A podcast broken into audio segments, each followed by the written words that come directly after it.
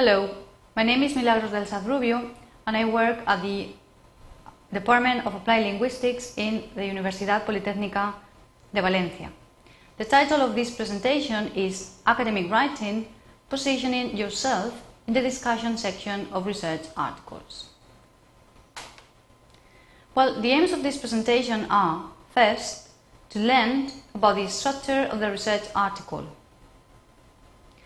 and also to provide students and researchers with the basic mechanisms to position themselves in one section of the research article, the discussion conclusion section.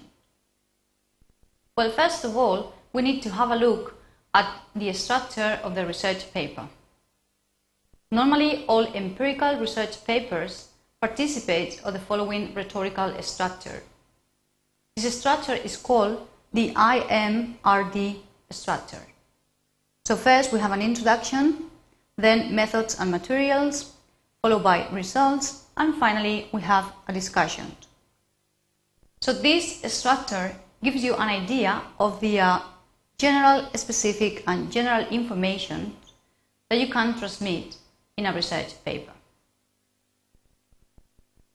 At the same time, you have to bear in mind that the different sections of the research paper participate of different linguistic characteristics.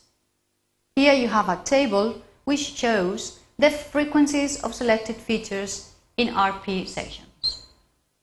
So, you can have a look at the use of verb tenses, for example, here, present tense, past tense, or the use of voice, passive, as well as the use of citations, qualifications, and commentary, and how these characteristics are distributed in the introduction, methods, results, and discussion.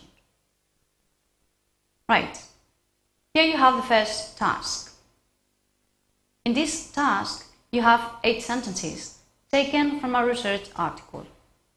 So, based on the table below and on your own knowledge, can you guess from which of the sections they come from? In other words, I want you to mark each of these sentences with I for introduction, M for method, R for result, or D for discussion. So now my advice is that you take some time to read these sentences and work with a partner if possible.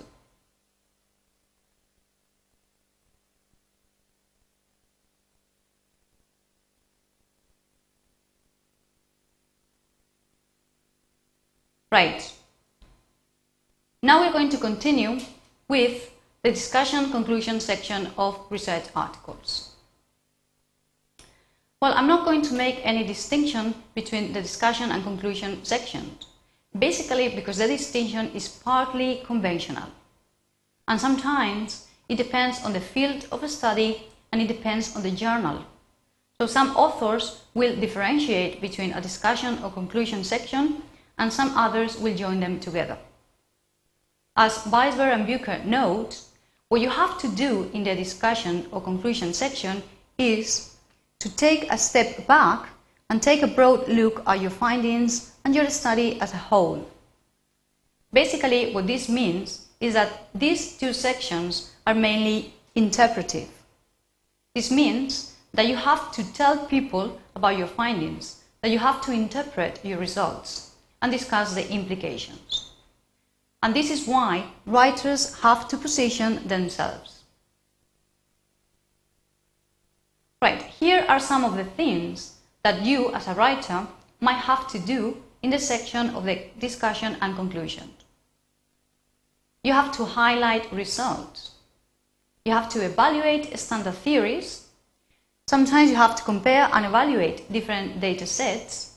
You may have to assess the reliability of the data and of course, you have to discuss the implications of your data.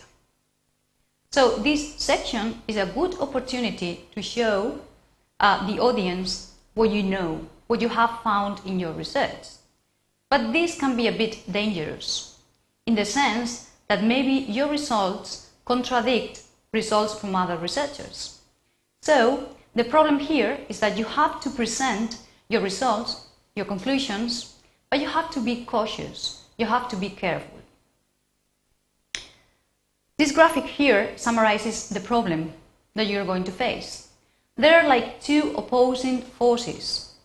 On the one hand, you have to attend to your positive face. This means that you have to transmit what you have found to show that your research is valuable. But at the same time, you have to pay attention and respect to the scientific audience, to the scientific community. And obviously, if you are going to contradict them, you have to do it in a very cautious way. This means that when you present information, you cannot present your information as an absolute truth. You have to moderate this information. Right, so now we're going to have a look at three strategies that you can use to position you in a cautious way. The first one is strength of claim. Basically, when you highlight statements, you need good judgment. So what you have to do is be cautious, but at the same time, you also have to be critical about the data. So, as Skelton in 1988 stated, it is important for students to learn to be confidently uncertain. This means that when you present results, you have to do it in a confident way, but that you have to be uncertain. You cannot sound too categorical. And perhaps the most important thing is that you have, you need to have the linguistic resources to express this caution. Right. So, in order to uh, show what a strength of claim means, we're going to have a look at this exercise. I want you to put the following sentence variations in order from 1, which is the strongest claim, to 5, which is the weakest claim. So here you have a sentence unsound policies of the International Monetary Fund, and here you have different possible verbs. So I want you to decide which verb transmits the strongest claim and which verb transmits the weakest claim. Here you have the key. Right, now we are going to continue with another exercise. In the following text, I want you to read carefully and underline the words which you think help soften, moderate, or qualify the claims. This means that in this test, there are some expressions, some verbs, some adjectives or adverbs that are going to help you not to sound too categorical.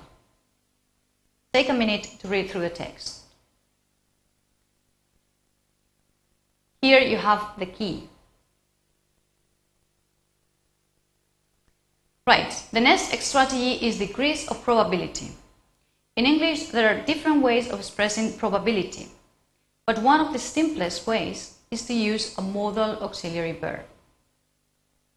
So here, for example, we have three sentences, and in each of the sentences, we have used a different modal auxiliary verb.